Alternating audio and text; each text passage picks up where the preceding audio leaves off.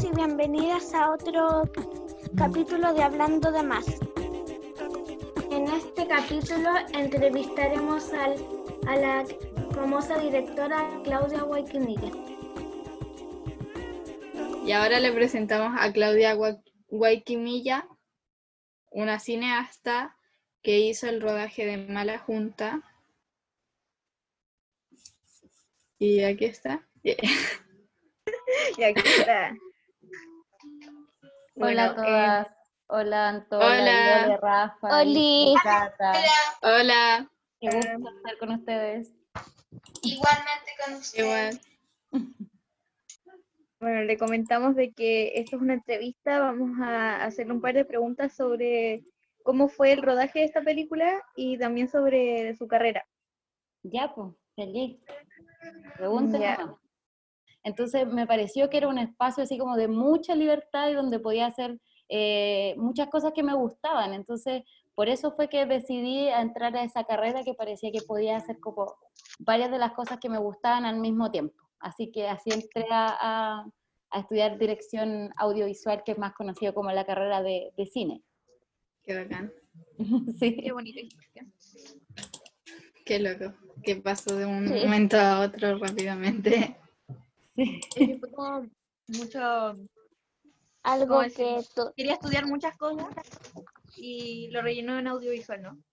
Sí, porque uno no sé, cuando pequeña me preguntaban eso y después ustedes más grandes las hacen elegir como electivos, si son humanistas, si son científicos, si son eso, y yo la verdad es que me gustan todas las cosas, entonces no, no me sabía decidir, y uno en el cine, aunque parezca que es muy, muy artístico, uno tiene que hacer muchas cosas, tiene que manejar mucha matemática, porque hay que trabajar con el tiempo, el cine es tiempo, a veces hay que trabajar además presupuesto, hay que trabajar un montón de cosas, entonces uno en realidad la utiliza todas las escenografía. herramientas. ¿Cómo?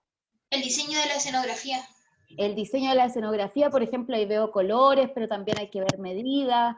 Entonces, es como que ocupé básicamente todo lo que pasé en el colegio, lo ocupo todo, todo. Como a veces hay que, tengo que pintar escenografía, a veces tengo que hacer escenario, a veces me, tengo que, hay que disfrazarse, hay veces Y hay el que... vestuario también. El Es como vestuario ¿no? también, claro, como el departamento de arte tiene varias, varias partes. Por ejemplo, lo- hay un encargado del vestuario, otra persona se encarga del pelo, otra per- persona del maquillaje, otra persona de los efectos especiales, y hay que hacer como Y la eh, música. sangre.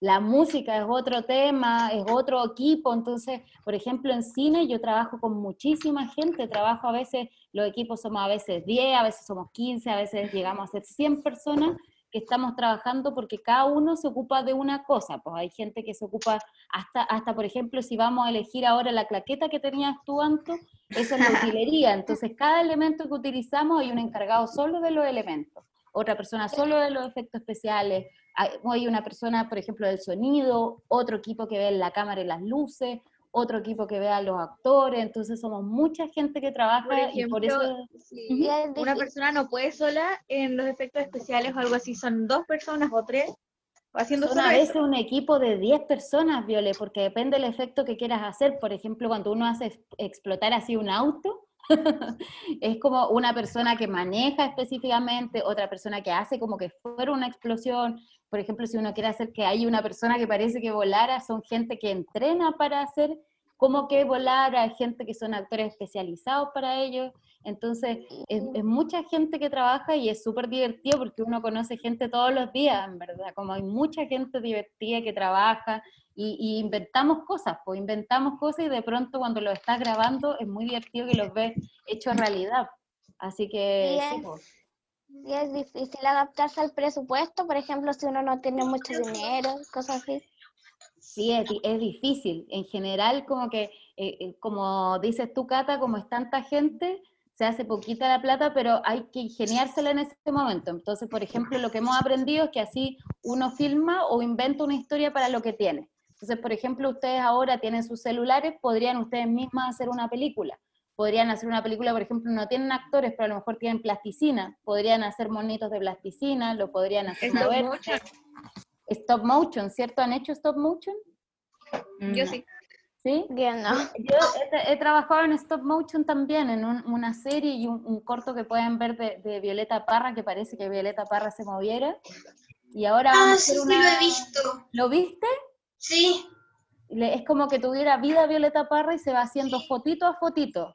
Y, Sí. y en- entonces yo lo que les recomiendo es que hagan, pueden hacer películas con, con lo que ustedes tengan. Lo que me enseñaron a mí en la escuela es que lo más importante no es la- tener la mejor cámara ni nada, sino que tener una buena historia que contar. Eso es lo más importante. Si ustedes tienen una historia, pueden hacerlo con fotos, pueden hacerlo con su propia voz, pueden hacerlo con un celular. Lo importante es, es contar algo que sea honesto y que a lo mejor alguien se va a emocionar con eso. Entonces, no es necesario tanto efecto especial, Viole, como tú me decías, tanta gente que trabaja. A lo mejor no es necesario hacer tanto efecto especial para que sea una, una buena historia de, o una película. Qué bueno.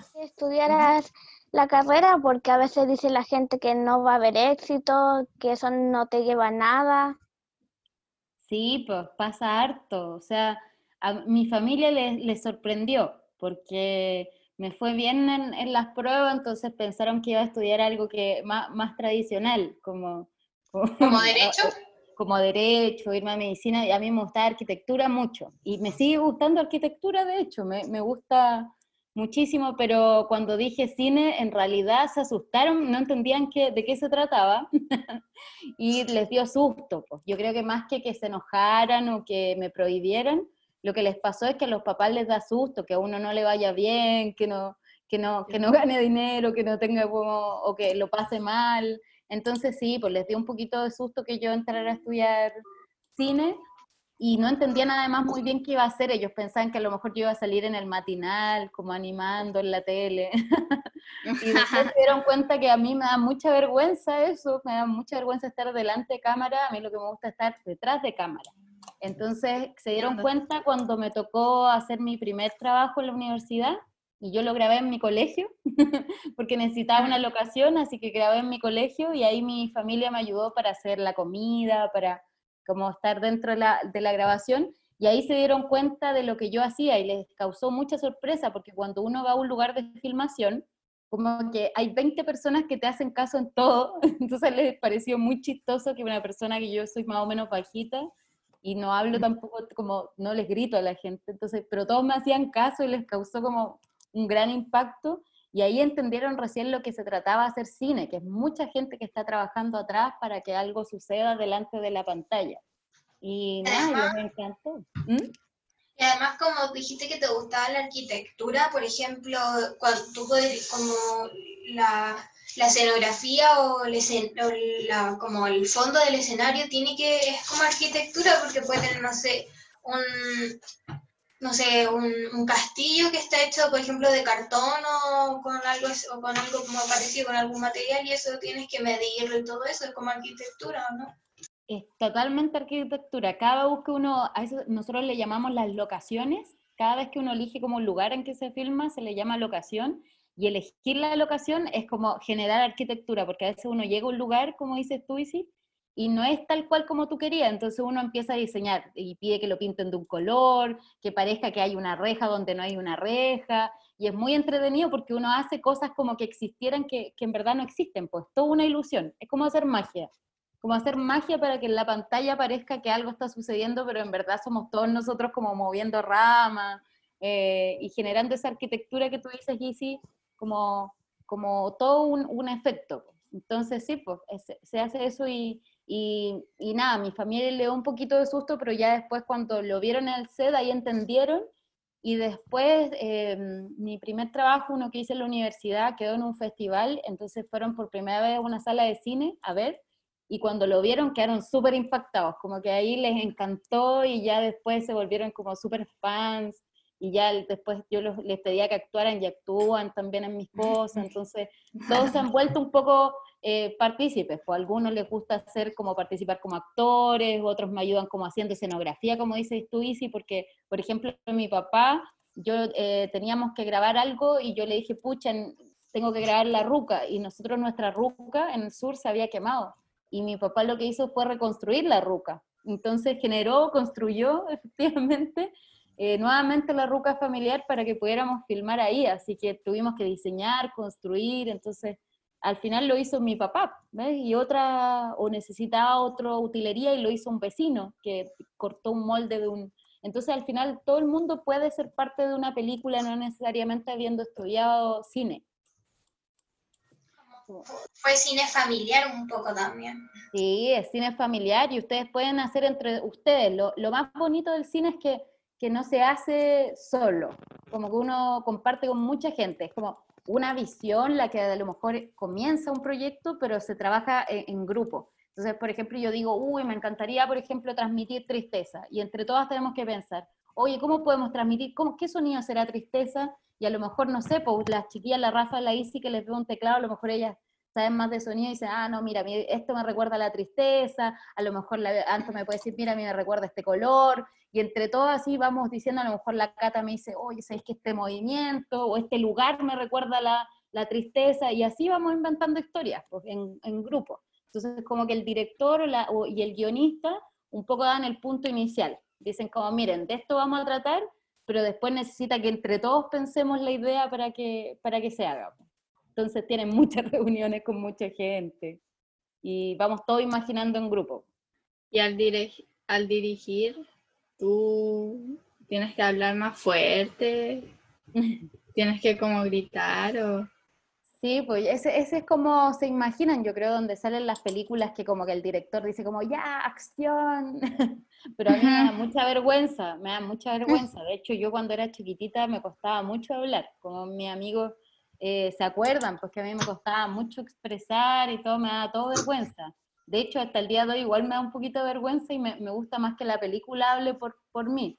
Entonces, cuando lo, lo que hago es que yo le hablo de cerca a la gente, le hablo como en privado, y hay un rol que se llama el asistente de dirección, que él es el que coordina todo, y él está con un megáfono y él habla a todo el mundo fuerte lo que yo le pido, pero yo hablo bajito, entonces yo a todo el mundo le hablo cerca, entonces no es necesario que ustedes tengan que ser como súper histriónicas o hablar fuerte o gritar, uno puede ser con su propia como personalidad, puede ser directora o director de cine, si eres muy tímido no importa, si lo importante es lo que está en tu cabeza. Y, si sabes cómo expresarlo, eso es lo único importante, que tienes que comunicar, tienes que lograr que eso que está en tu mente, que te imaginas, tratar de ponerlo en algunas palabras para transmitirlo a los demás y convocarlo. Yo creo que el director, más que como mandar, es una persona que tiene que convocar y, que todos nos entusiasmemos con lo que hay que hacer y, entendamos y todos juguemos al juego que le propone el director nomás, pues eso, más que andar mandando a la gente. Eso, eso al final no resulta tanto. Y en, tu, en tus películas o rodajes, o no sé si has hecho cortometrajes, pero ¿trabajaste, por ejemplo, con algunos actores que después como que se hicieron, así como, no sé, que no estaban conocidos y se hicieron más conocidos? Sí, trabajé, el, bueno, en, en los cortos trabajé más con mi familia, que ahí no se hicieron tan, tan famosos, pero sí en la primera película con un chico que se llama Andrew Parsted, que él estaba terminando de estudiar teatro. Y, y, había hecho unas cosas chiquititas, pero después de la película, claro, ahí se hizo como harta gente lo vio, se hizo conocido y después pasó a teleseries y a hacer otras películas que lo llamaron fuera de Chile, entonces ahora se volvió como bien famoso el protagonista de mi primera película y, nada, fue una relación muy bonita, uno, nos hicimos amigos, así que ahora hicimos una nueva película y de nuevo también él está, está actuando, pues, y él está más grande y yo estoy más grande. Entonces vamos inventando nuevas aventuras, pues ya nos conocemos, como sabemos lo que no nos funcionó, sabemos qué sí nos funcionó y empezamos a probar nuevas cosas y si con este mismo chiquillo que ya ahora es más famoso, sí, pues. ahora lo, lo, lo, paran en la calle. Cuando vamos a grabar, antes nadie lo reconocía, ahora, ahora sí, pues. Ahora lo paran. Y nos demoramos un poquito más en partir las grabaciones. Ya. Durante el rodaje de Mala Junta, existieron problemas como que no le hacían caso al, al hacer la grabación o tuvo que echar a alguien del set o algo así. O alguien eh, renunció, no sé. Uh, sí. Qué fuerte. Mm, Se fue a otro lado. Adiós. O que tuvo... O alguien. sí, o que tuvo, otro estaba rodando otra película o algo así. Ah, verdad. O que pues, otra película más famosa, no sé. Esas cosas como que parece que pasan, ¿cierto? Como que la gente se cambia. Mira, acá no nos pasó nada de eso, eh, pero yo creo que fue por esto, porque nosotros nuestro proyecto no teníamos mucho dinero para filmar la película. Teníamos súper poquito, teníamos un fondo regional que las películas, por ejemplo, cuestan 200 millones, 250 millones, y nosotros no teníamos ni, ni el 10% de eso, teníamos 20, eso es muy poquito. Entonces la película no, no, era no estaba la gente porque les íbamos a pagar un gran sueldo, sino que estaban porque creían en la historia. Yo fui y les mostré su, el guion, lo que quería contar, les conté dónde iba a ser, que se iba a filmar en mi casa, y la gente le entusiasmó ser parte, no tanto lo que le iba a pagar. Entonces, como a la hora de que los llamaron de otros proyectos, la verdad es que tenían muchas ganas de participar en esto, de ir al sur, de conocer a mi familia, se grabó en la comunidad mapuche, entonces la gente, nadie, nadie tuvo un maltrato, y lo pasamos súper bien, dormíamos todos en un, internado, que es un colegio donde los alumnos además duermen, y se fueron de vacaciones ellos y llegamos nosotros, entonces dormíamos todos juntos, comíamos como en el casino de su colegio, eh, entonces nos formamos como un, curso, éramos casi un curso que estábamos haciendo un, un trabajo juntos, pero sí hubo problemas con, con eso mismo, porque como no había tanto dinero, costaba mucho más, por ejemplo, trasladarnos, por ejemplo, si había que buscar cosas, gente, todo tenía que ser a favor, entonces es mucho más esfuerzo hacer algo así porque no, no conseguían las cosas rápidas, pues todo había que pedirlo con, con, favores, con todo, y lo que sí fue difícil es que la película habla un poco en contra de algunas empresas que hacen un daño medioambiental en la zona. Y esa empresa sí se enojó y nos trató como de hacer parar el rodaje. Entonces, cuando íbamos a grabar, por ejemplo, nos cortaron la luz, nos empezaron a, molestar un poquito más violentamente y, en ese momento lo que hicimos fue, bueno, protegernos, pero sentir que era importante seguir contando lo que estaba pasando en el lugar y seguimos. Pero por suerte lo mismo no, nos unimos más. Yo creo que eso es lo que nos hizo que nos uniéramos más todo el equipo, entonces problemas no hubo, al contrario, como que nos echamos todos mucho de menos pero hubieron así como problemas, no sé, que se atrasaron con algunas grabaciones, las tuvieron que hacer más apuradas, por no sé, por el tiempo de ella, como es Eso impredecible. Eso sí, porque el cine, el cine uno se demora muchísimo entonces, claro, como dices tú, Isi, lo que hubo que hacer es tener como la mente súper abierta, porque yo, por ejemplo, yo soy súper esquematizada, me gusta que las cosas, si yo hago así, pensé, y yo tenía, por ejemplo, una escena pensada en cinco planos, y llegamos y me decían, Cloud, no te alcanza el tiempo, vas a tener que hacer uno. Y yo, ¡ay, cómo hago todo solo! En un plano puedo hacer. Y yo decía, ya, bueno, ahí con todo el mundo mirándome, yo tenía que pensar bajo presión cómo lo hacían solamente un, un plano. Entonces me ponía súper nerviosa, pero después, a medida que íbamos grabando, estuvimos grabando un mes, ya después lo fui haciendo mejor. La primera vez obviamente me, me dio mucho nervio, me estresé y no, no lo debo haber hecho muy bien, pero después ya se me ocurrían más ideas, pues sí, porque ya sabía que probablemente no iba a alcanzar. Entonces, como que yo ya llevaba anotadas como ideas por si acaso todo fallaba, podíamos hacer como un plan B, C, D, y ahí ya, y todo el equipo inventando, pues como por ejemplo, eh, nosotros no teníamos un auto, teníamos que hacer una camioneta que fuera de los carabineros y otro que fuera de la policía de investigaciones. No teníamos dos camionetas, entonces le pegamos el sticker de carabineros por un lado y el sticker de policía de investigación por el otro, a la misma camioneta. O, por ejemplo, no teníamos trajes para, para que pareciera que hubieran nueve carabineros. Entonces teníamos dos o tres, tres trajes. Y le empezamos a poner uno a uno la parte de arriba, al otro el casco, el otro así. Entonces la cámara mostraba lo que pasaba del carabinero. Pues por aquí mostraba el casco, al otro le mostraba los pies, entonces nos íbamos intentando soluciones para que no se notara que no teníamos y íbamos inventando así cosas para que, para que pasara, pues como una bomba de humo, lo íbamos haciendo, intentando soluciones. Y de lo que le hizo la empresa, les costó mucho, hubo momentos de que dijeron ya, ya no molesta mucho, no se puede hacer más. Sí, porque igual es bien injusto de que lleguen y te corten la luz, pues eso no tiene nada que ver. Sí, nos dio pena, nos dio pena, ¿sí? Como que no sé si algún momento dije que casi que quisieran renunciar a la película, algo así.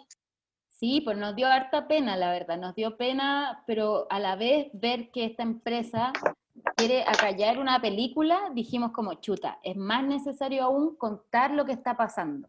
Entonces, como que nos dio un poquito de susto, nos unimos y dijimos, no, no, no, aquí hay que cuidarnos, pero esto que está pasando tenemos que contarlo al mundo porque la gente no conoce esas cosas que están pasando a veces en los territorios. Entonces, lo que hicimos fue tomar los resguardos para, para que no nos vuelva a pasar y, y, tratar de solucionar. Pues, y si, como tú me decías, esos problemas, tratar de solucionar. Entonces, nos cortaron la luz, bueno, no importa, gritamos más fuerte en la manifestación, tuvimos que hacerla sin micrófono y hacerlo de otra forma, inventar. Y, y, yo creo que la gente eso también le, le se dieron cuenta que no, no, nos iban a detener con ese tipo de cosas. Así que no, seguimos nomás. Pues. Hay Qué que, bacán igual. Sí, hay que, hay que, yo creo que lo importante es no detenerse, porque para hacer una película, uh, te cierran 80 puertas, nadie te está pidiendo que hagas una película, como que a nadie le interesa tanto, o, o bueno, dicen, ahora en Chile, no es como que te estén buscando para que uno haga una película. Un, un director famoso dice que son esas piedras gigantes que están destinadas a no moverse las películas y que si se mueven es solamente porque, por voluntad de mucha gente que decidimos hacerlo. Entonces, hay que seguir y te van a decir que no, que no, que no, y uno tiene que seguir nomás. Y, y, las cosas salen y después uno disfruta de que la gente lo ve y se entretiene y le gusta. Y ahí todo tiene sentido. Antes uno lo pasa un poquito mal, pero después todo tiene sentido. Y sí. Y Por ejemplo, una pregunta de, así como cambiando de tema, un poco, como yendo a nuestro tema, ¿cómo se te ha ocurrido eh, hacer como no sé, como películas, pero más como con intención para, como hechas por niños o cosas así.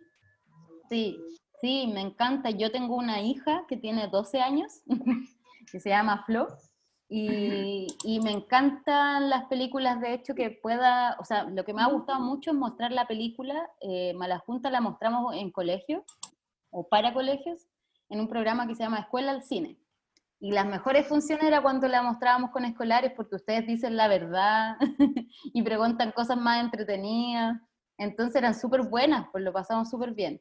Y ahora estamos haciendo un proyecto que es de animación, que eh, es con, lo va a protagonizar una niña que se llama Flo y su perro que se llama Pangui. y va a ser un proyecto en stop motion. Pues, y quizás a lo mejor vamos a invitar también a niñas, niños, niñas a que vayan a los estudios y también puedan ayudarnos con parte de la animación de stop motion, porque se van a necesitar muchos sets, muchas cosas, y los perros son todos perros callejeros que van a hablar. son perros callejeros los que protagonizan, así que ese es el proyecto que estamos trabajando ahora. Sí, quizás podemos armar nuevas películas que, que a lo mejor desde el guion puedan hacer las niñas, niños. Eh, a lo mejor eso puede venir más adelante, porque ustedes mismos hagan los guiones y, nosotros somos las herramientas para ustedes. ¿Y Mala Junta la hizo en su casa? Mala Junta, sí. Mi familia vive en el sur y la hicimos ahí en donde queda mi casa, en, en la comuna de Mariquina, y específicamente en la comunidad de La Guan. Y, y, ahí lo hicimos como en, en, donde están las casas de mis vecinos, y por ejemplo los protagonistas juegan en un lugar en el bosque tienen como su escondite y ese era mi escondite de niña. Entonces yo ahí me escondía y hacía leceras con primos, amigos, hacíamos, porque ahí no llegan los adultos, porque uno tiene que pasar como un bosque que, que se tiene que agachar, entonces no llega ni un adulto, solo niños. Y ahora que, y ahora que no está en el sur extraña como, no sé, por ejemplo, yo, yo cerca ahí de, de, la región de la Araucanía he ido a Malalcahuello, sí. donde, mm, ¿cómo se llama? Tengo bueno, mi mamá tiene un primo que tiene unas cabañas ahí, que se llama Mavida. Sí. Y, mm, y, no sé, ahí fuimos a una comunidad mapuche y, y, justo no era época de piñones, pero los piñones saltaron, ya estaban reventando las piñas. ¿Ustedes extrañan, no sé, los piñones o cosas así como, no sé? Porque yo en esa comunidad, por ejemplo, comí las sopepillas, pero de piñón, que son exquisitas. No sé si usted algo... Sí, extraño muchísimo, extraño muchísimo, sobre todo porque yo, eh, mi mamá vive en Santiago y mi papá en el sur. Entonces yo siempre he transitado en los dos lugares, pues como, de, como la calma absoluta o como mucha naturaleza. Y acá en Santiago yo vivo en, en Baquedano, que es donde vieron que fue la, la, rebelión popular o el estallido social. Yo vivo donde está esa plaza donde estaba el estallido social. Entonces paso como del sur y la calma y los pajaritos y la naturaleza y todo acá. y me gusta, pero como este año con pandemia no he podido ir, me siento que me falta mi otra mitad, pues como las sopaipillas que tú dices, Isi, que son de otra, otra forma, acá no, no están, pues, y, y caminar, y a veces extraño mi escondite, extraño estar allá, extraño escuchar los pájaros, extraño que yo llego allá y nosotros estamos horas conversando con, como todos se enteran cuando yo llego, entonces llega un vecino con, con cereza, llega otro con mate, llega otro con su paipilla, yo llego con cosas santiaguinas para, para como compartir, y todos compartimos y lo pasamos súper bien muchas horas, pues entonces echo de menos eso, echo de menos a mis primos, que hacen hartas bromas, entonces echo de menos a los caballos, echo de menos hartas, hartas cosas que para mí son como entretenidas y para mi hija igual, pues. Y mis perros que están aquí en Santiago echan de menos también correr por el campo. Así que sí, pues extraño mucho y las películas por eso también me gustan, porque de algún modo uno se traslada como a otro espacio. Más allá que estemos aquí, uno al ver una película a lo mejor no estoy en mi casa, pero me puedo trasladar a Francia, me puedo trasladar de pronto a la Antártida, puedo estar como seguir la historia de dos osos polares, o puedo estar, entonces por eso también me gusta el cine, porque como siempre me tocaba estar en dos lugares, también me permitía como recordar y trasladarme de un lugar a otro. Eso claro, es lo bonito de las películas. Por ejemplo, hacer películas, no sé, de los animales nativos de Chile, de todo Chile. Exacto, sí, pues podría ser así, de recorrer Chile a partir de las películas. Sí, puede viajar por todo el mundo. Por todo el mundo con una escenografía. Sí. por ejemplo, a mí, yo trabajo para, para, el Consejo Nacional de Televisión, pero para el área infantil. Y me toca trabajar lo que me preguntabas tú, Isi, con programas que son conducidos por niñas y niños de todo Chile. Entonces me toca conocer, por ejemplo, Chiloé, y ahí una niña de Chiloé ya presentaba y nos hablaba de lo que ella quería hablar, en verdad, como yo no le daba pauta, ella, yo solamente ayudaba a filmar, entonces así me ha tocado recorrer muchas regiones, conocer Punta Arena, conocer Chiloé, al norte, todo a partir del audiovisual uno viaja mucho. Y después, si no es grabando, cuando uno, después las películas se terminan, uno lo presenta en festivales. Y así, por ejemplo, yo conocí por primera vez Francia, yo no conocía Francia, y me tocó estar ahí por, por festival, entonces sí, pues, al, al, estudiar cine uno viaja muchísimo, conoce mucha gente, viaja mucho y aprende hartas cosas. Pues. Todos los días uno aprende cosas distintas. ¿Y usted tiene un actor favorito que, que yo quiero este actor o no todavía? Sí, hay varios. O que usted haya seguido, como haya seguido su rumbo, sus pasos. Sí, hay varias actrices, actores que me encantaría poder trabajar, eh, por ejemplo, de Estados Unidos, hay actores que me encantarían. Eh, por ejemplo, Robert De Niro es alguien que yo me encanta, o Bill Murray, como son unos actores que son más viejitos, a lo mejor ustedes no conocen, pero, pero son súper famosos. Y, Los de Había una vez en Hollywood, creo que sí. Claro, claro. Por ejemplo, también podría ser Leonardo DiCaprio, también lo encuentro muy, buen actor. Nada, sería un sueño. Brad Pitt, por ejemplo, o hay una, una actriz francesa que se llama Isabelle Luper, que también es muy, muy buena, y me tocó a mí, me ha tocado coincidir en algunos festivales con ellos y verlos de lejos, y ha sido como muy impactante poder verlos o, directores que son famosos que han ido a ver mi película y después me comentan y eso es muy impactante. Eh, como que nunca lo imaginé o, actrices o actores chilenos que uno también admira y que uno no esperaba que vieran su película y que después quieren trabajar contigo, eso es súper impactante. Así que, bueno. sí, da vergüenza al principio hablar con ellas o con ellos, pero después, bueno, son personas y son súper simpáticos porque al final algunos muy famosos son súper buena onda, eh, así que es como cosa de trabajar con, con calma nomás. Eh, ¿Qué sentimiento que expresa la película Malas Juntas? Así como puede ser físicos o psicológicos, depende. Oye, fuerte la pregunta. sí, no, yo, yo creo que me, yo cuando escribí esa película pensé que iba a poder hacer mi primera película, pero pensé que iba a ser la única que iba a poder hacer en mi vida. Entonces me acordé de los sentimientos que yo tenía al, un poquito, cuando tenía un poquito más de edad que ustedes, cuando yo tenía, ¿qué edad tienen ustedes? A ver. Trece. ¿Trece? Doce. Nueve. Nueve, ya.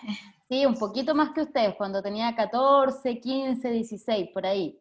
Por esa yo edad, cumplo 14 el próximo oh, va a empezar tu periodo, que es una edad muy linda, a mí me encantó, pero en ese momento eh, como que me decían mucho qué hacer y qué no hacer, eh, la, la, como las autoridades, los padres, todo, y eso me generaba mucha frustración. El hecho de que de repente ciertas cosas que se salían de la norma, todo era mal y nadie dialogaba conmigo, como que no había una opción de que lo que yo proponía podía ser una buena opción, aunque no fuera la de mis papás o la de mis abuelitos, y no había eh, ese espacio al diálogo, entonces a mí me daba mucha rabia. y em, entonces ese sentimiento como de no calzar, de sentir que uno no tiene un espacio, eh, es como el que yo creo que trabajábamos en Mala Junta. Y sobre todo de, de, pusimos a dos protagonistas que son tildados como de jóvenes problemáticos o niños, niños problemas, niños mala junta, y, ver cómo eh, lo que pueden sentir ellos. Pues al ser catalogados de mala junta. ¿Y qué tan malas juntas son? Entonces lo que yo quise hacer en esa película es poner a, a, otros niños, a otras profesoras, a otros adultos, a otros viejitos, a todos en los pies de esos personajes, para ver cómo se sienten estos dos niños que son tildados de problemáticos y cómo miran bueno. el mundo. Ese, esa era mi intención para como, porque en algún momento yo también fui tildada así como de niña problema y yo decía, no, no es así, entonces quería mostrarle a los adultos y a todos qué es lo que se sentía. Y, como mapuche, me pasó que se vive mucha, mucha discriminación. Y yo la vi en mi, en mi primo, mi primo que también se llama Eliseo, es mapuche, lo veía como lo discriminaban, entonces quise mostrar al mundo qué es lo que se siente ser mapuche hoy y cómo son esas situaciones.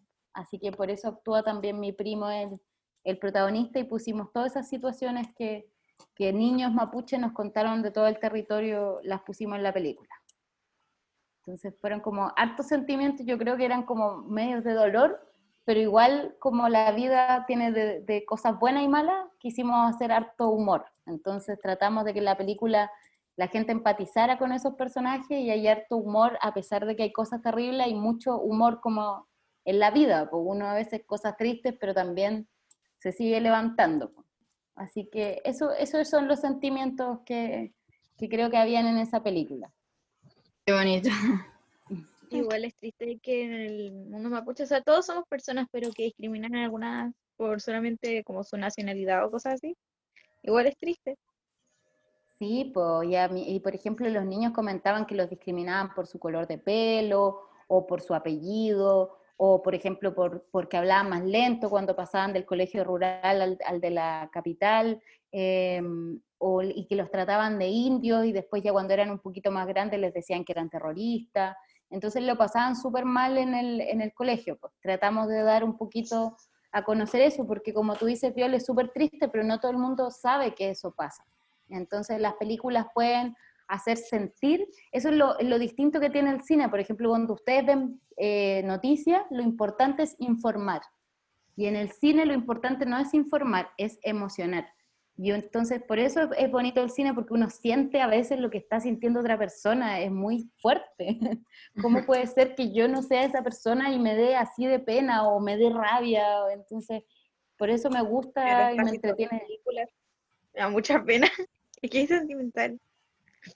Bueno, Por ejemplo, como... hay una película que se llama Extraordinario que también como que expresa pena.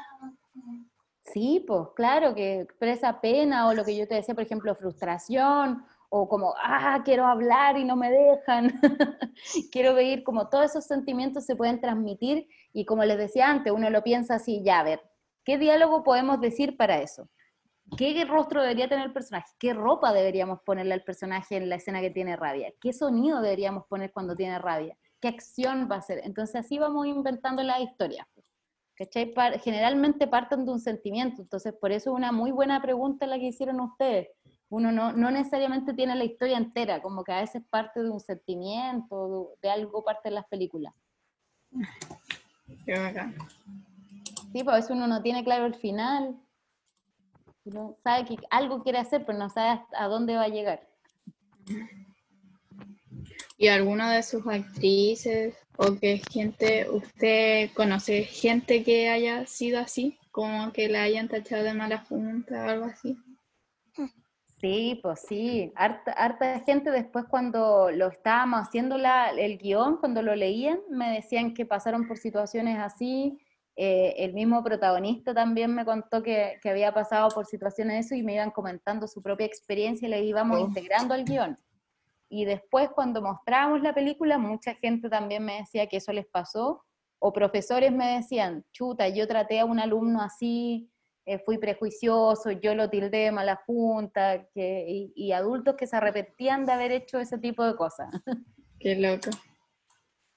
Sí, entonces se generaba un diálogo como entre todas las generaciones, pues más allá de que la película son adolescentes, todos conversaban de su experiencia. Em, ¿Qué es lo que más te gusta de tu carrera? Eh, lo que más me gusta es que es, muy desafiante y todos los días como que nunca estoy haciendo lo mismo, nunca sé dónde voy a estar como en un mes más. Eh, por ejemplo, ahora yo estoy con ustedes conversando que no, no, no tenía idea, después a lo mejor mañana tengo que estar investigando, voy a estar en un museo investigando con un científico porque voy a hacer un documental sobre la momia chinchorro, o a lo mejor voy a estar en Punta Arenas porque a lo mejor voy a hablar algo de allá, o a lo mejor en la Antártida y voy a hablar de los pingüinos, o a lo mejor de nuevo de la historia mapuche, a lo mejor voy a contar de, de no sé, por ejemplo, la gente no conoce mucho que hay, hay guerreras mapuches que fueron muy importantes, que, que se llama janequeo, pero los españoles no van a admitir que fueron eh, eh, vencidos por mujeres. Pero, por ejemplo, sería súper entretenido contar que si había mujeres guerreras y que estaba Janequeo y que ya andaba a caballo, que lideró un ejército de cientos de personas, sería divertido ir y grabar eso allá en, en el sur, por ejemplo. Entonces, eh, ese tipo de cosas, o puede que a lo mejor me vaya a otro país, no sé. Entonces, lo, más que, lo que más me gusta es que, que siempre tengo que estar preparado para aventuras nuevas, conociendo gente nueva y como con ganas de aprender y, y, como conversar con gente nueva también. Eso es divertido, como que nunca me aburro, nunca me aburro en la pega, siempre hay algo entretenido que hacer o conocer. Le gusta socializar, como conocer gente nueva, ¿no? Sí, me, me da nervio igual. Yo, yo como les, te digo, soy súper, me da vergüenza, a veces me, me, soy tímida, pero en el mundo del cine igual hay gente linda, como que hay gente que obviamente puede ser como eh, gente que a lo mejor se, se, cree superior a otros puede estar en todas partes, pero hay gente que es muy linda, hay gente que es muy colaboradora y, y es bonito ver cómo nos unimos. Por ejemplo, yo sola no podría lograr algo, jamás. Tengo, necesito de 100 personas y entre todos hacemos un, logramos algo. Y eso se siente muy bonito cuando uno termina y entre todos nos sentimos que algo aportamos a eso se siente muy, muy bien. Entonces es agotador, pero es súper divertido hacer porque todos sentimos cuando algo quedó bien. Cuando estamos grabando y algo quedó bien, ah, todos nos emocionamos y aplaudimos. Y verlo en el cine es, es muy entretenido también. Es muy entretenido ver la magia ya terminada, verla en la sala es divertido. Qué loco. Y, ¿Y a usted le costó le ha costado, no, no sé, le, le ha costado ver, decir, wow, esta es mi película, está en el cine. Sí, sí, me ha costado. De hecho, a mí no me gusta ver Cata mi, mi película, porque yo cuando la miro veo todos los errores que cometí. Entonces me cuesta, oh.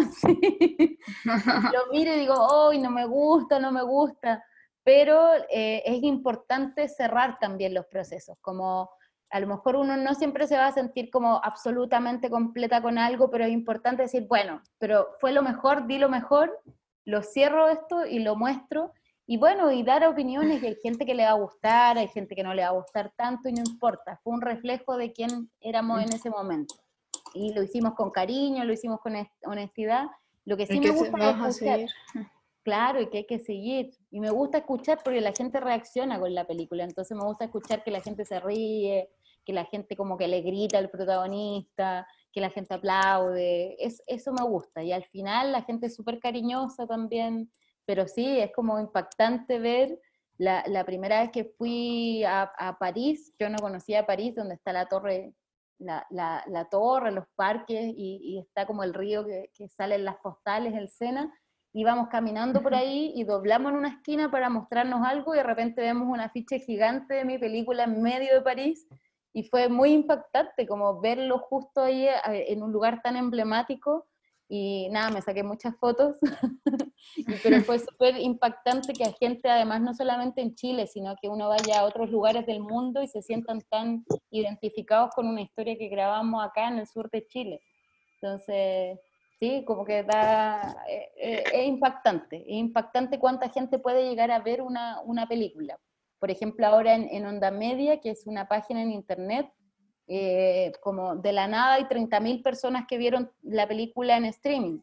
Entonces uno dice como, wow, nosotros pensábamos que íbamos a llegar a 100, 1000, no sé, 2000 y de repente solamente en el streaming hay 30.000 personas que ya eh, vieron la película, la votan, la comentan.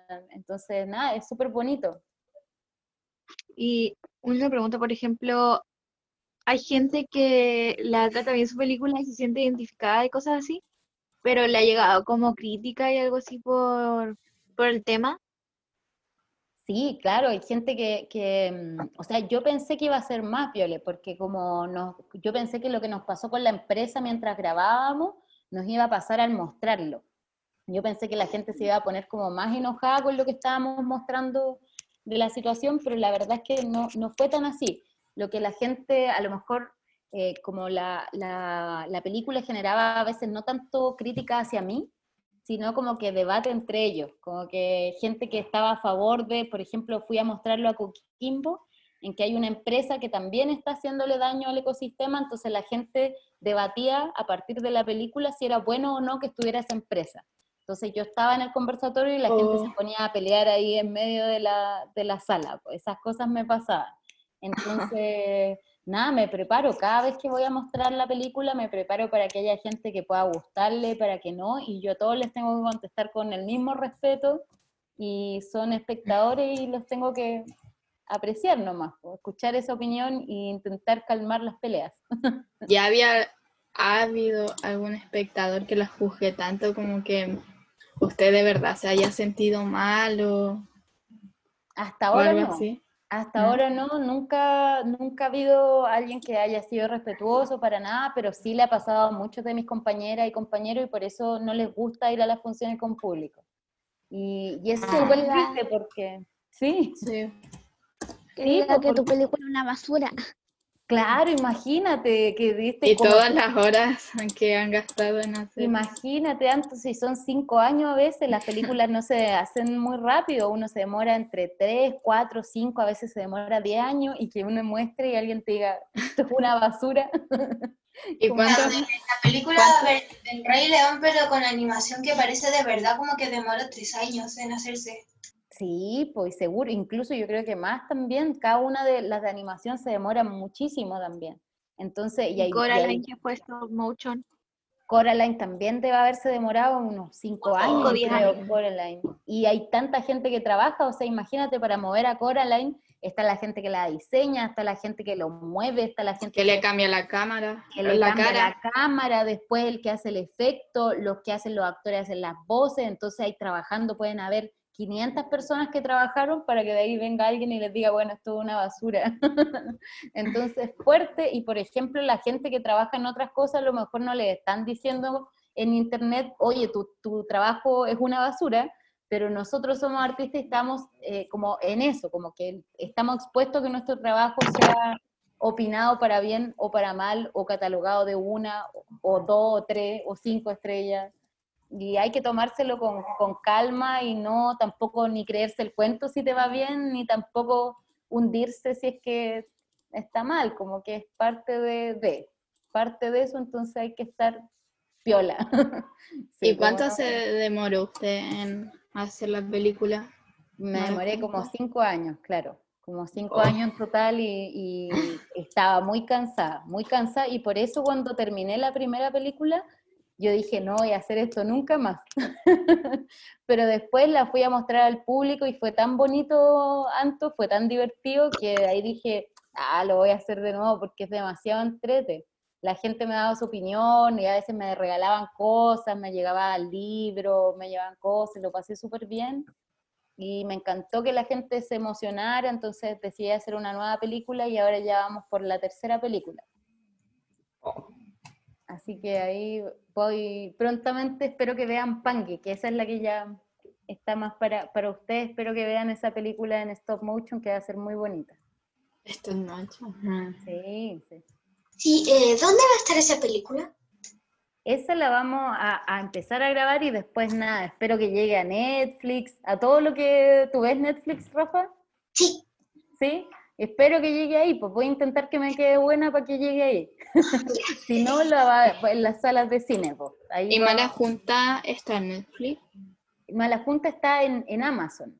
En Amazon Ah, y en otra página que ustedes igual pueden ver películas y, y gratis que se llama ondamedia.cl, que es como un Netflix, pero para Chile. Entonces en Chile pueden ver gratis eh, cortometrajes y películas chilenas que están todas en, en línea. Es gratuito. Y pueden ver ustedes también el CNTV infantil. Pueden ver ustedes la programación gratuita también que está online para, para ustedes, que está divertida la del CNTV infantil. mm, Así que ahí pueden ver online también las cosas chilenas, para que no vean solo películas de Estados Unidos. Igual aquí en Chile es como difícil hacer una película porque no hay tanto presupuesto, no le dedican tanta, tanto dinero al cine como en Estados Unidos. Exacto, Cata. De hecho, eso es lo que se está como debatiendo hoy eh, en cuanto como al tema político, se debate eso, porque por ejemplo debiera haber un porcentaje del presupuesto, así como ustedes tienen tesorero de curso y hay cierta como plata que destinan a cada cosa, debiera haber un porcentaje mínimo que recomiendan como las eh, instituciones internacionales que debieran ser para cultura. Y Chile no estamos, pero sí, no damos ni, creo que el 0,1% eh, del presupuesto que es para cultura. Entonces, muy poquito, pues, muy poquito, y por eso no hemos acostumbrado a hacer las películas con lo que tenemos. ¿Se acuerdan de antes me decían ustedes es muy difícil? Y yo les digo, bueno, hay que hacerlo con lo que tenemos, hay que seguir haciendo películas igual. Y, pero yo creo que la gran deuda es que se puedan hacer más películas para niñas, niños y para adolescentes, porque es más caro hacer películas para ustedes porque implica que a lo mejor tengan que actuar niñas, niños, y ustedes, por ejemplo, no pueden trabajar la misma cantidad de horas que trabaja un adulto, ¿ya? Y, tenemos que respetar sus derechos. Entonces, por ejemplo, que ustedes puedan trabajar, ustedes no pueden trabajar, nosotros el cine trabajamos 11 horas, 10 horas más una hora de almuerzo, y trabajamos 6 días de corrido, es agotador. Entonces, una niña o un niño no puede trabajar esa cantidad de horas. Entonces, tenemos que grabar más días y eso implica más plata. Debería haber sido agotadora el niñito de la película de Jojo Rabbit. Ese debería ser agotador. Seguro, seguro que sí. Yo creo que grabaron mucho, mucho más tiempo. Cuando uno graba con niños, graba mucho más tiempo para que cada día graben menos horas. Y por ejemplo, si ustedes están cansados, bueno, hay que parar. Si eh, la prioridad son los derechos de las niñas y de los niños. Entonces, una producción que se arriesgue a hacer eso es como un- una producción de alto riesgo o de mayor costo. Entonces, para eso hay que ayudar y potenciar económicamente, tiene que hacerlo el Estado. Si no, las empresas cuesta que se animen a hacer más películas infantiles. No es porque no piensen en ustedes, porque es mucho más caro hacerlo. Nos pasó un día en el que estábamos grabando con mi primo, con Eliseo, y estábamos grabando y, yo lo sentí que él se sentía mal. Y yo a él le dije que yo cada vez que grabo con niños o con niños les digo que eh, tenemos una honestidad absoluta. Yo hay cosas que si me dicen que no le cuento a sus papás, yo no voy a contar, tenemos un pacto de confianza y yo también les digo la verdad, los trato de igual a igual. Entonces le dije que si se sentía en algún momento muy cansado o algo y quería parar, si él me lo decía, yo iba a parar a todo el mundo y eso se iba a acabar. Y hubo un día en el que yo, él no me lo decía, pero yo lo vi que no se sentía bien, que parece que algo pasaba en su hogar y yo le dije, ¿necesitas parar? Y me dijo, sí, y yo paré a todo el mundo.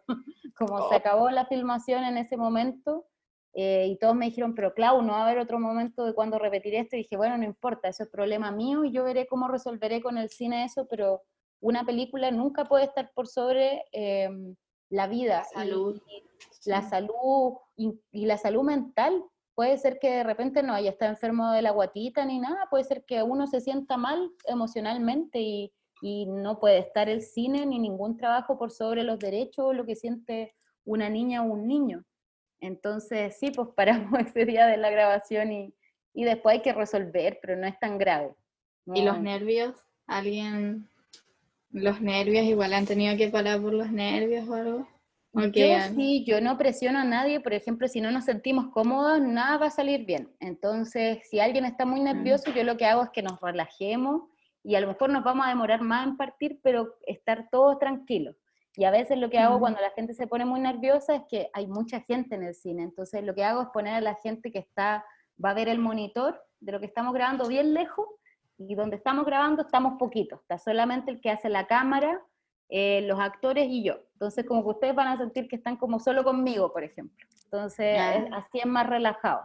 Y así nos demoramos lo que nos tengamos que demorar. Pues igual la idea es pasarlo bien. Entonces, creo que si yo lo pasara mal o hiciera alguien que lo pasara mal mientras yo grabo, no, no haría nunca más películas, porque eso no, no, no lo paso bien.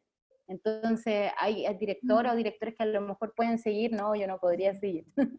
Eh, sí, no, prefiero estar, que todos lo estemos pasando bien. Porque si no, no sale bien. La toma también, yo creo. Sí, yo también creo que queda un poco ahí puesto. Y sí, me gusta que nadie lo pase mal, me siento incómoda si alguien lo está... Por eso cuando tú me preguntabas si yo grito o algo, no, nunca le voy a gritar a alguien. Y, sí, pues si a alguien no le está saliendo como yo quiero, es porque mi instrucción no está bien. Al- algo yo no estoy diciendo como corresponde y, lo que hago es de repente es parar y pedir unos segundos para tomar agua y pensar y ver Algo hay que mejorar. Claro, claro, pero yo creo que mi, mi papá cuando yo era chiquitita, cuando me enseñó a nadar, me tiró a, a como al río y me dijo que eh, como que uno se desespera y patalea, y dice que, que me dijo que no, pues que en la vida uno no tiene que patalear y hacer eso porque uno va a gastar energía y va a terminar ahogándose hundiéndose. Que uno lo que tiene que hacer, y ahí me enseñó, es flotar. Entonces me puso de espalda y uno flotar, y es verdad que uno en la vida a veces tiene que flotar, respirar y pensar cuál es el siguiente paso. Cuando las cosas andan mal, de repente hay que tomarse un segundo de como respirar, pensar y no gastar energía en seguir así porque a veces uno está peor. Entonces, tomarse su tiempo y decir y, asumir y decir, ¿sabéis qué? Necesito cinco minutos. y uno piensa y después vuelve y ya está todo más tranquilo. Así que eso es como importante del, cine y yo creo que lo otro importante también es que uno tenga derecho a decir, a estar inseguro y a probar. Hay veces que uno no tiene las respuestas para todo. Entonces, bueno, no sé, y- y que no sea tan terrible decir no sé. Claro, hay que poner aquí o acá, no sé, probemos. y eso, eso también es, eh, nada es tan grave. Como que eso, eso también es importante saber que en la vida uno pueda probar. Y se lo digo a ustedes que además son niñas y yo creo que como niñas nos criaron muchas veces que que no, no, no vamos a tener tantas oportunidades, porque a los niños tienen más oportunidades que nosotras tenemos que darle una vez y si, si la embarramos no vamos a tener más oportunidades. Y no es tan así, no es tan así. Nosotras también tenemos la opción de probar, de esto, y hay, hay que atrevernos. Y si nos da vergüenza, bueno, hay que, hay que buscar fórmulas para que superemos la vergüenza.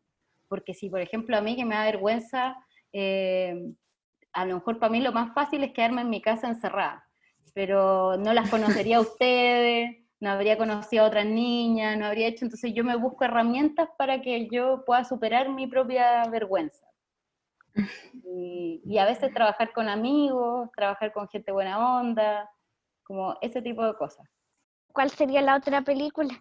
¿Tu próxima película? Igual tengo una nueva que no, no les conté. Tengo una nueva que la estoy terminando, porque ya que estabas, tú estabas antes en Valdivia, ¿o no? No. Yo no, no. ¿Quién estaba? Yo estaba en Yo estoy en Valdivia. Valdivia. La Viole, porque ahora la próxima semana parte el Festival de Cine de Valdivia y vamos a estar participando con mi segunda película que todavía no está terminada, está editada, pero le falta poner los efectos especiales. Todo eso y, En y- proceso. claro, está en proceso. Justamente se llama así, se llaman películas en proceso. Y falta poner la, la- música, el efecto especial y vamos a competir por la mejor película en proceso. Y es una película sobre dos hermanos de, de mm, 14 y de 16 años que están en un centro del, del CENAME, que es el Servicio Nacional de Menores. Y entonces, y, y cometieron un delito y están en una especie como de cárcel para, para adolescentes, que es un Ah. tema súper duro y que me tocó conocerlo mientras cuando grabé Mala Junta, después presenté en uno de estos centros la película. Y ahí conocí cómo era la realidad de esos chicos. Entonces estamos contando la, cómo, cómo se sentirían dos niños o dos hermanos de estar dentro de uno de esos centros. Y al hacer esa película tuvo que hablar con cada niño. Sí, tuvimos que entrar a los centros y lo que hice yo es como, por ejemplo, si hiciera una película de ustedes, yo lo primero que hago es que les cuento, miren, voy a hacer esta película, ¿qué les gustaría que estuviera en la película? Y ellos me dijeron lo que les gustaría, pues como lo que vivían, qué es lo que ellos contarían, eh, qué cosas les gustan, qué no, y fui tomando como sus testimonios y, y sus opiniones. ¿Y hubo alguno que como que no sé, como que se aisló, que no quiso hablar con usted. O sea, no, no que no quiso hablar, pero es que yo no, nunca fuerzo a que alguien hable porque además a mí me da demasiada vergüenza, entonces si, si me tuviera que levantar la mano no hablaría. Entonces, que cada uno cuente lo que quiera contar, pues y algunos, nada, me preguntaban cosas de mi vida, eh, cada uno que pregunte lo que quiera, pues y, igual uno como, como director o guionista, uno está anotando todo en su mente, entonces por ejemplo, ellos me comentaban, me hacían preguntas a mí, pero cómo me preguntaban cosas, yo recordaba sus modos de hablar, lo que estaban haciendo, sus gestos, entonces todas esas cosas yo igual las puse en la nueva película, porque uno, en la vida uno todo el día está como adquiriendo cosas, experiencia, entonces una nota, uno debería andar, yo por ejemplo siempre, esta es mi mayor herramienta, más que la cámara, estoy con una libretita y todo el día noto cosas. Y por ejemplo, ahora que veo cosas, o ustedes me dijeron un chiste o algo, estoy todo el día notando cosas y en algún momento todas esas cosas, esas ideas las junto en una nueva película. Entonces ese día que los visité, sí, pues ellos, algunos se reían, otros no.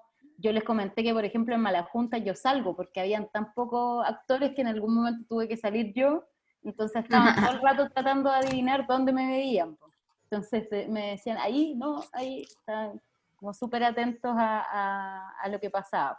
¿Y alguno de ellos actuó en su, en su película o va a actuar? No, no podían actuar por una cosa como de, de derechos, no, no, pueden mostrar su rostro nada porque son menores de edad y tienen que autorizar como los padres y todo un proceso legal que no se podía. Entonces lo que hicimos es que aparecieran como sus testimonios, lo que ellos quisieran, y que ellos me dijeran cómo ser interpretados. Y fuimos a grabar a uno de los centros, sí, con nuestros actores, y en algún momento una de las cuidadoras se confundió y se llevó a nuestro actor pensando que era uno de los chicos de ¿no? Y él sí, y él, bueno, estuvo en la casa y él conoció a los chicos porque pensaron que era un interno más, pues después se dieron cuenta que no. Y él los conoció, conversó y le dijeron lo que querían que él expresara por, por ellos. Así que sí, pues es, interesante lo, lo que sucede. A ver si ¿Y la grabación de, de la película que vas a hacer eh, es en el Sename real? Sí, grabamos, ya la grabamos ya, la grabamos mientras era como el, el, estallido social y la segunda parte la grabamos ahora en pandemia y grabamos una parte en un cename real que está cerca de, de Santiago. Entonces no se ven los chicos, pero sí se ve el entorno en donde ven y, y para el equipo igual fue impactante porque ellos se imaginaban que era más una casa y cuando llegaron se dieron cuenta que era una, una cárcel.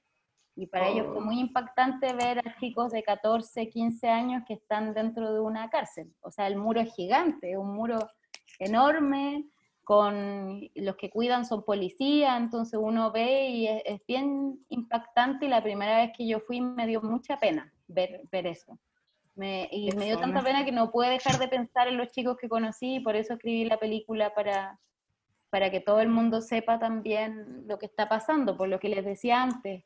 Antes no, la gente no todos sabían lo que pasaba con el mundo mapuche y yo creo que tampoco saben de lo que pasa con, con el Sename y no me gustaba la idea de que lo contaran los adultos, pues, así que por eso fui a conocer a los niños y qué es lo que los niños querían decir. Sobre el Sename, a veces que los adultos mienten para que digan, no, no pueden mostrar esto, quedaremos mal. Es verdad, Sí, eh, por eso que fue importante, como dices tú, Cata, conversar con los chiquillos, para que no dijéramos lo que el Sename o los adultos del Sename querían que dijéramos, sino que conversar con ellos y ellos nos dijeran directamente qué quieren, qué no, qué es lo que piensan, y eso fue súper impactante y espero transmitirlo. Voy a intentar hacerlo bien, Cata. Y, y nada, fue además un placer conversar con ustedes también eh, en esta tarde. No, gracias a ti por la disposición. Espero que puedan ser, de alguna de aquí le guste el cine y pueda salir también cineasta. Yo quiero estudiar diseño gráfico y mi bisabuela la otra vez me dijo que eso no iba a dar mucho fruto y que lo hacía solamente por amor al arte o algo así. Bueno, le puedes dar un ejemplo, viste que con esfuerzo todo se puede. Lo importante es la constancia y que si te dicen no resultó, uno no se rinda, uno tiene que seguir, seguir, sea astrónoma, diseñadora gráfica o lo que quieran hacer. Me gusta la orfebrería. Me gustaría hacer orfebrería. Buenísimo, Isi. Me encantó. Oye, qué secas. ¿Y qué decidías ya? Yo no tenía idea a su edad qué hacer. No, se pasaron.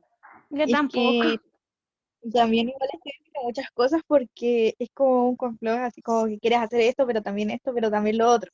Sí, pues. Es un mix y uno después más grande se va dando cuenta que uno igual puede hacer más de una cosa. Eso es lo bonito, que de repente de chico te, te programan que solo una y uno puede hacer una cosa, puede estudiar algo y además puede hacer un programa de radio, además puede hacer otra cosa. Es todo más fácil. Chao, gracias, gracias. Chao Rafa, chao Isi. Gracias, chao, que estén bien. Igual. Y agradeciendo a Claudia por acceder a venir a esta entrevista, nos veremos en otro capítulo de Hablando de Más.